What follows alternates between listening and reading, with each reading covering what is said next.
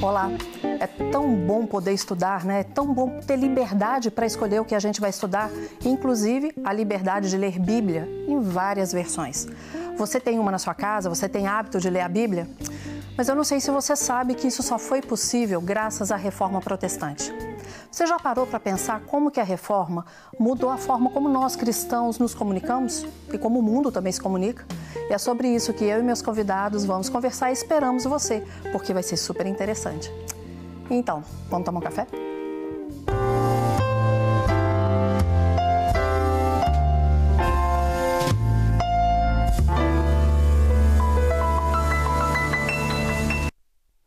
Hoje eu recebo os pastores Manuel Inácio e Gidiel Câmara. Muito obrigada por terem vindo.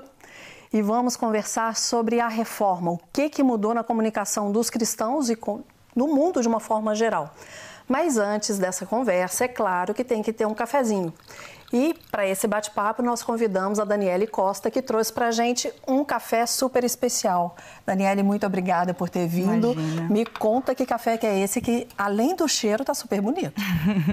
Bom, boa tarde, gente. É um prazer estar aqui com vocês. Obrigada. Hoje nós decidimos trazer um café diferenciado. Tô vendo. Por quê?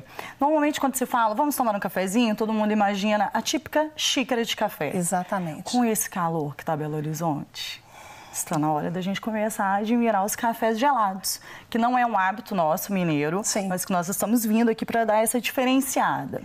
E então que nós que vamos tem? estar servindo aqui para vocês um café com tônica, tá? Hum. Ele vai com gelo de café, que foi feito por nós, gelo, tônica e o café coado que a gente está utilizando hoje na nossa loja, tá, gente? Slow Coffee. Exatamente. Onde que fica a Slow Coffee? A Slow Coffee fica na rua Sena Madureira, número 80. Que bairro? No bairro Ouro Preto. Próximo ali da rotatória da Fleming. Sim, fácil de, de poder achar. Porque eu quero cheirar. É, e esse café é um café do. Caparaó. Um café super especial, tem umas notas de açúcar mascavo, que vai ter uma combinação perfeita com a tônica. E a gente coloca um limão siciliano para dar o frescor nesse café. A boca já encheu d'água. E depois a gente vai fazer um V60? Vamos, vamos fazer um V60. Eu vou seguir os nossos convidados. Uma vez você coloca, Coloco, então, por favor, os sim. canudos, que nós já vamos conversando com os pastores. Vamos falar sobre a reforma de uma forma light. A começar pelo café light. Muito obrigada. Obrigado, Marisa. Obrigada. Mais uma vez, obrigada. Sejam bem-vindos ao café. Prazer todo meu. Pastor Manuel, eu queria que contasse um pouquinho qual é a sua igreja.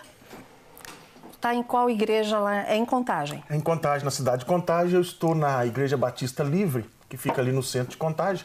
Sou pastor auxiliar do pastor Alvear e da pastor, pastora Adriane Gomes. Além disso, advogado em que área? Advogado. Tá advogado trabalhista e professor universitário. Eu esqueci do professor. pastor Gidiel, da oitava.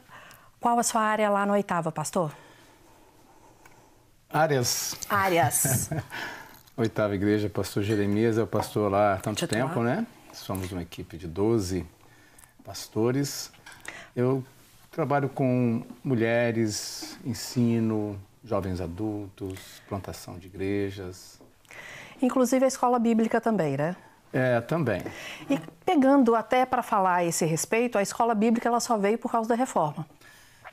A escola bíblica, na verdade, surgiu na Inglaterra com uma outra reforma, que é a reforma industrial, né?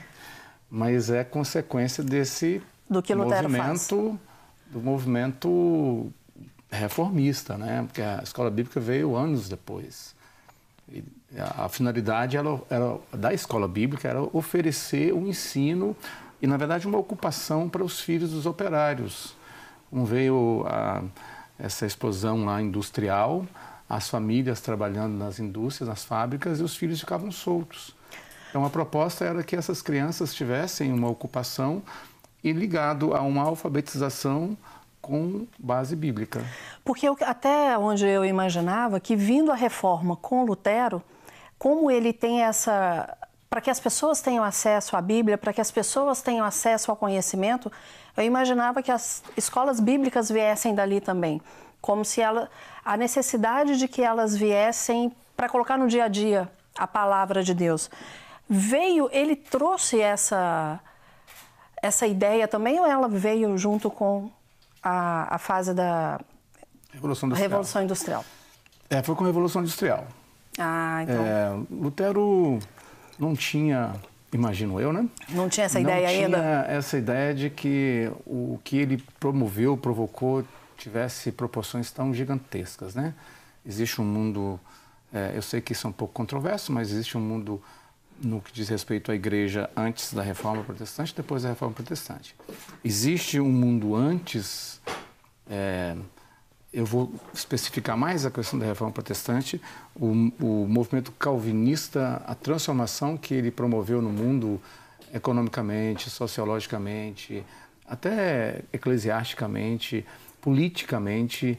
Então, quando a gente fala de reforma, a gente não, não fala de um movimento sindical, por exemplo. Não foi simplesmente chegar e pegar as Trabalhou nas 95 teses. bases. É, não foi. Quando a gente fala de reforma também, a gente não está falando de um, de um momento, 31 de outubro de 1517. Ah, Lutero é, se enfa- enfadou, enfarou lá com o que estava vendo. Ah, eu vou chamar essa galera para o pau. Vou aqui É, escrever história 95 teses e coloco ali. trás- é, isso porque era uma, era uma tônica. Falar de, de reforma, estou reformando meus conceitos a respeito de café. Não tá uma delícia? Tá muito bom, viu, Dani? Mas assim, o pano de fundo, os pré-reformadores, é algo maravilhoso. Eu não sei quantos sabem, mas a imprensa foi inventada, criada para imprimir Bíblia.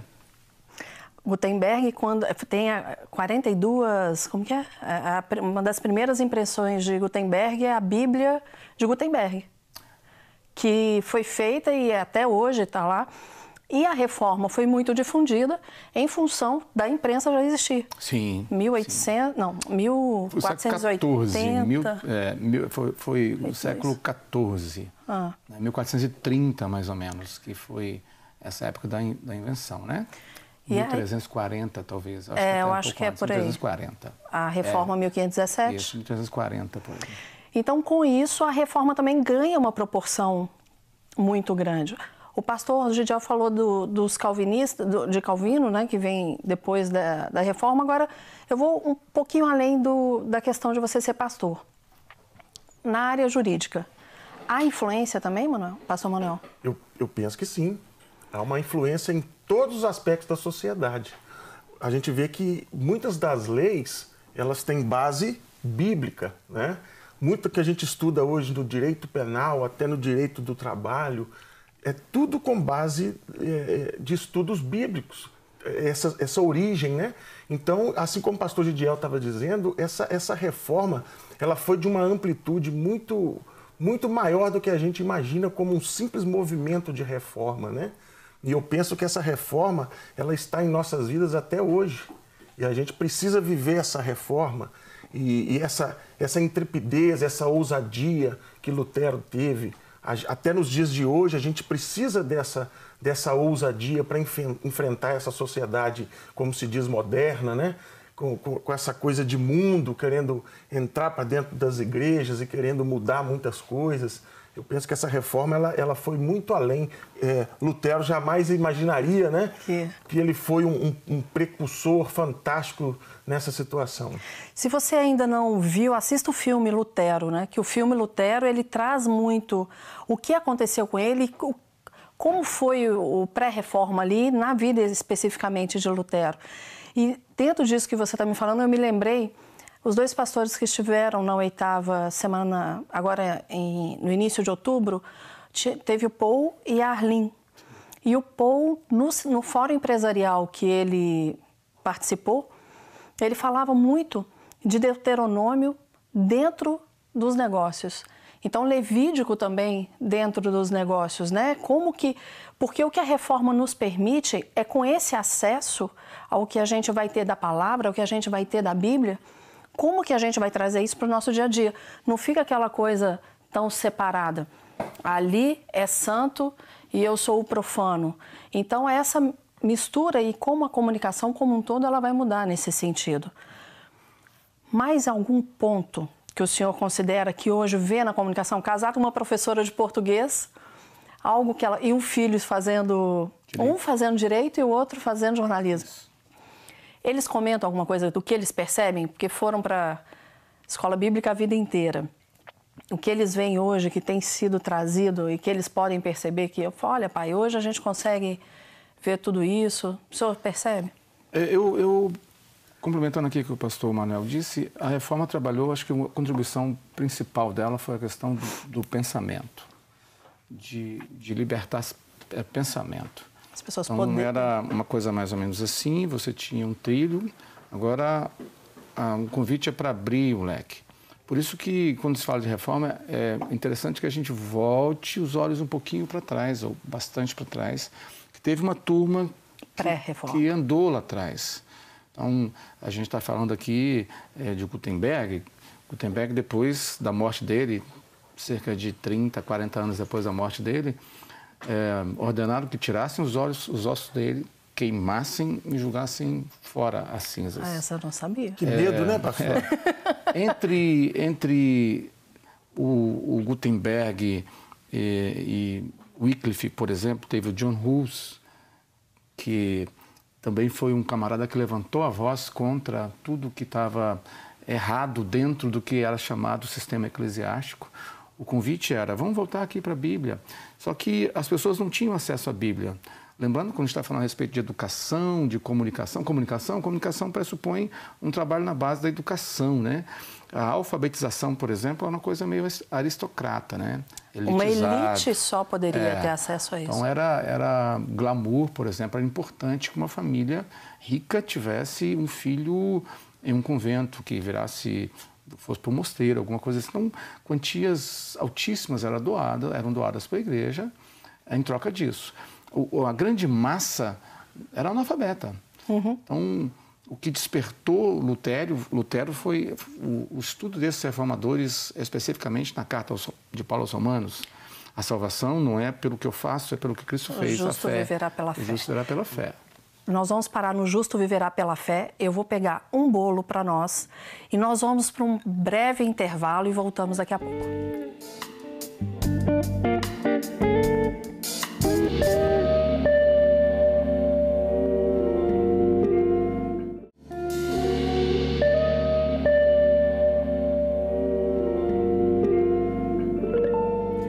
Estamos de volta e hoje falando sobre como a reforma protestante mudou a comunicação dos cristãos. Com os pastores Manuel Inácio, Gidiel Câmara e, claro, nós vamos repor o café aqui, porque agora vai ser um cafezinho quente, que a Daniele, que é a nossa barista de hoje, da Slow Coffee, tá preparando e o cheirinho tá muito bom. Dani, tá prontinho o nosso café? Prontíssimo. Agora eu vou servir para vocês um e... café que foi feito no método da V60, que é um Obrigada. método japonês. E o grão que eu vou servir para vocês é um grão que chama Mundo Nova Espécie. Ele, ele é diferente desse outro que nós tomamos? Diferente. Esse primeiro que eu servi para vocês, ele tinha notas de açúcar mascavo. E esse que eu vou servir para vocês para combinar com o bolo docinho que vocês estão comendo, hum. eu vou servir, ele tem notas com finalização de lima. Então vocês vão perceber que ele inicia doce, suave e dá uma pimentadinha no final, aquela acidez da lima. Que delícia. Me fala de novo, o Slow Coffee, o endereço e horário de funcionamento, por favor. O Slow Coffee está na rua Sena Madureira, número 88. Tá bairro próximo, isso, bairro Ouro Preto, está próximo da rotatória da Fleming. E o nosso horário de funcionamento é de segunda a sexta, das 9 às 20 e ao sábado, das 9 às 19 todos os dias da semana ou tem algum dia que fecha? Domingo a gente fica fechado, a gente descansa. Muito obrigada, viu, Dani? Fica uma vontade, delícia. Gente. Que bom que vocês estão gostando. Obrigada. Pastor, voltando então, o justo viverá pela fé. Nós estávamos comentando sobre os pré-reformistas e o quanto abriu a mentalidade de todo mundo, o quanto isso permitiu que todos nós tivéssemos acesso a tudo, porque a partir do momento que se não é liberou. É, a partir do momento em que foi permitido que tivesse mais acesso à Bíblia, o pensamento ele muda como um todo. Então, o que, que o senhor estava falando sobre os pré-reformistas? Essa influência que tem da Bíblia, a palavra poderosa de Deus, que explodiu esse, esse movimento. Lutero afixa lá as 95 teses, era uma, uma, um mecanismo de você chamar as pessoas daquele período para conversar sobre um assunto, vamos, vamos debater o assunto. A intenção dele nunca foi sair da Igreja Católica Apostólica Romana. A intenção Sim. dele é. Vamos, debater. Vamos aqui, a Bíblia está caminhando desse lado aqui. Passou a ser perseguido, fugindo, fugindo aqui, fugindo dali, até que chegou um momento que ele disse: Não vou fugir mais. Eu gosto muito dos, dos é, meios que Deus se utiliza para as coisas acontecerem. Gosto muito desses detalhes que às vezes ficam escondidos assim apenas, apenas como aspecto histórico. Enquanto Lutero fugia, escondia, ele estava traduzindo a Bíblia para o alemão. Até que chegou um momento ele disse: vou, vou bater de frente, vou me apresentar quando foi para a dieta de Worms lá. E ele foi excomungado. Uhum. Então, uh, quando teve a reforma protestante, o João Calvino é um camarada, para mim, fora da curva, né? Muito fora da curva. Ele tinha oito anos de idade. Era um advogado. Calvino era, advogado, advogado. Era advogado, de formação, francês. Passou por Genebra. A sua primeira passagem, a influência dele na política, na economia. Deu um imbróglio lá, aquele famoso caso com Serveto. Serveto foi morto. Eles é, expulsaram Calvino de Genebra ele foi embora para Estrasburgo. Depois convidaram Calvino para voltar. Ele colocou algumas condições e daí sim que o um, as, Genebra foi totalmente transformada pelo movimento da reforma. Ela era uma cidade-estado, então tinha muita liberdade. Até indico um livro bem interessante, quem quiser conhecer um pouquinho mais detalhadamente sobre esse, esse momento da história, um, um escritor, um teólogo chamado Alistair McGrath, é um inglês, hum. Ele tem uma biografia de Calvino muito interessante, tem um livro sobre a reforma protestante também muito interessante, com aspectos. Lembra do nome do livro? É, o de Calvino é a biografia de Calvino mesmo. Biografia de Calvino. O outro é a história da reforma. Bom é, saber. É, então, o, o, resultado disso, nessa área que a gente está falando de comunicação, é uh, o alcance da, do acesso que você mencionou aqui, não apenas da Bíblia, mas o que, que a, isso gerou? Gerou. É, instrução. Se você pega hoje algumas das principais universidades do mundo, são cristãs. E das melhores, não Sim. só as maiores, mas quanto as melhores. Por exemplo, Harvard. você pega, pega a, a Universidade Livre da, de Amsterdã, foi fundada por Abraham Kuyper, que foi primeiro-ministro da Holanda. É? Ele era um pastor protestante. Essas igrejas reformadas tinham nomes diferentes dependendo do lugar. Na Escócia era presbiteriana, na na Dinamarca e na Holanda eram era igrejas reformadas, que inclusive foram adotadas como igreja do Estado. Né? Então, isso foi alcançando proporções que não teve mais como voltar. Mas eu ainda volto naquela questão do trabalho do pensamento. Mudou a maneira das pessoas pensarem a vida. Sabe uma outra coisa que me vem à cabeça, e eu lembro muito do direito? Se você não tem conhecimento, você não consegue nem argumentar você não consegue. Imagina como seria uma retórica. Não haveria uma retórica, não haveria uma argumentação, porque haveria uma imposição. Olha, é desse jeito.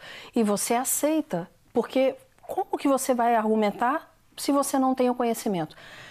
Pelo que você estudou, daí tanto na retórica é, jurídica quanto, vamos falar um pouquinho de homilética, percebeu a mudança nisso? Você tem como que a reforma pode ter mudado a maneira de fazer um sermão? A, a começar que era só latim, né? Sim. Latim de costas. Então já passa, além de ter o acesso à Bíblia, você vai entender o que é falado durante um sermão. Então você começa a, a pensar mais, você tem a possibilidade de questionar e você tem a possibilidade de argumentar. Como a gente já tinha comentado aqui, é, Lutero ele, ele, ele quebrou paradigma, né? Ele veio e trouxe uma, uma revolução em todos os campos da sociedade e principalmente nessa questão da, da comunicação. Ele foi um comunicador que, que teve ali aquela ousadia de, a palavra de, é ousadia. de colocar a, aquelas teses e, e, bater de frente. E eu penso que isso, isso desencadeou, sim, um processo em todos os comunicadores, né? de, de termos essa intrepidez para poder falar no direito, em qualquer outra ciência. Eu sempre falo, para você ter uma, uma boa oratória, para você ser, se desenvolver bem numa fala, você tem que ter conhecimento daquilo que você está falando. Se você for enveredar num caminho que você não conhece, você pode ser o melhor orador, mas você vai tropeçar bastante. Você vai titubear ali. muito. É, para falar de improviso, principalmente, né? Então, o domínio do conteúdo, ele vai te favorecer em toda a oratória, em toda a comunicação. Se tudo que parte, a base é o conhecimento. Então, você, como você disse, se eu vou me preparar para falar a respeito de alguma coisa, eu tenho que conhecer a respeito daquilo. Se a partir daquele momento onde, além da Bíblia, me permite, porque começou com a Bíblia, mas isso vai abrindo caminho para uma série de outros conhecimentos. Quantos filmes a gente assiste onde há um grupo pequeno, onde há aquele que é o professor, né, o, o não é o líder, aquele quem vai ministrar mesmo o conhecimento e pouquíssimos, e normalmente homens, né? Não havia o acesso também das mulheres a isso. E ele ditando poucas argumentações, a partir do momento que você amplia isso, você socializa num sentido mais amplo do que, que é o conhecimento e fica muito mais rico, porque se eu consigo argumentar com você, a gente cresce. É, e o interessante, Mariela, você falando isso aí, eu lembrei da, da fala do pastor Gidiel na, no primeiro bloco, onde ele falava da, dos pré-reformistas, né? Sim. Onde eles, a preocupação deles era o quê? Voltar para a Bíblia, voltar para a Bíblia. E como esse voltar para a Bíblia ainda hoje é tão contemporâneo para nós, em nossas igrejas, com as nossas ovelhas, vamos voltar para a Bíblia. A essência é essa, o nosso manual, manual de fé, de prática, de conduta está na Bíblia. Evidentemente que nós podemos ler é, grandes literaturas que vão nos auxiliar com isso, né? mas nós precisamos voltar para a Bíblia, a palavra de Deus porque ela fica como um norte. Tudo que, se eu a conheço, se eu sei que ela é minha regra de prática e fé, qualquer outra coisa que eu tiver acesso, eu vou poder balizar. Exato. Então ela fica como um balizador. Muito diferente do que alguns acham que é uma alienação. Muito pelo contrário. A, a maneira como a gente pode entender a Bíblia, ela vai ampliar tudo que a gente vai entender. É, me fugiu aqui, veio um versículo e saiu quando ainda não é Alzheimer na minha, que eu tenho não, mas é. veio um versículo e foi embora, que Paulo fala da da liberdade que a gente tem, se não me engano é Paulo, que fala da liberdade que a gente tem ao conhecer tudo isso. Algumas pessoas acreditam que é o contrário, que eu fico preso.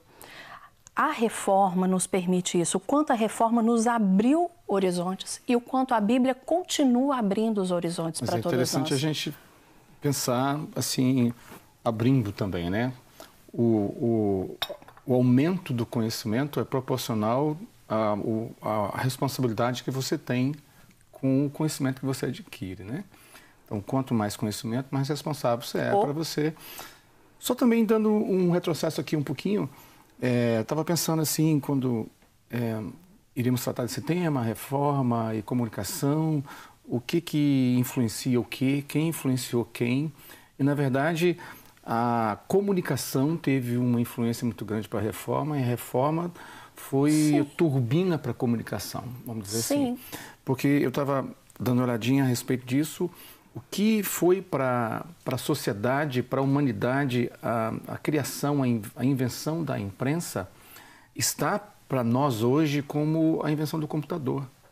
Foi algo assim absurdo de foi sair de um, um patamar aqui para um assim, não tem é imensurável. Talvez Hoje a, gente a gente não tenha essa dimensão. A gente não se imagina vivendo sem computador, sem acesso. Primeiro o computador, depois a internet, a rede mundial de computadores, né? Mas antes os livros eram muito mais limitados, eram, eram cópias, eram manuscritos. Aí veio a, a, imprensa com, a tipográfica, né? a produção de material. Então Deus preparou isso para que quando a reforma de fato explodiu, a distribuição de material fosse algo que acontecia, por exemplo, a reforma a partir de Genebra aconteceu de uma maneira muito é, intensa por mascates, por comerciantes, por viajantes. Porque eles poderiam pegar eles pegavam aquilo e espalhavam, e espalhavam. espalhavam. Bom, eu ficaria aqui para a gente conversar ainda muito tempo, porque por mais que a gente eu conheça um pouco da reforma, a gente vê que não conhece absolutamente nada. Mas uma coisa a gente tem a certeza: a mão de Deus está nesse processo todo e graças a Deus por isso. E eu quero mais uma vez agradecer vocês. E para a gente encerrar hoje vai ser um pouco diferente. Eu sempre gosto de falar a respeito do que conversamos aqui, mas eu queria que eles dissessem um versículo. Qual versículo vem à sua cabeça quando pensa em reforma? Já vai pensando também, pastor Manuel. Ah, para mim, Romanos é o livro, não é nem um versículo, né? A o liberdade é o livro de Romanos. Nenhuma condenação está existe para quem está em Cristo Jesus, nosso Senhor. Amém. É, tudo que me acontece é para o meu bem. Deus está no controle de todas as coisas. Sempre. E tem esse esse texto que o justo vive, vive pela fé. Não é Romanos o pobre que não tem dinheiro que vive pela fé. É o justo, justo. que vive pela fé. Romanos 1,17? Isso? Me vem em mente Eclesiastes 11:1. Lança o teu pão sobre as águas e depois de muitos dias o acharás. Esse pão foi lançado lá na reforma e a gente está com ele aqui até hoje. Graças a Deus por isso. Para você que esteve aqui nos acompanhando, muito obrigada mais uma vez e semana que vem a gente se encontra para mais um café.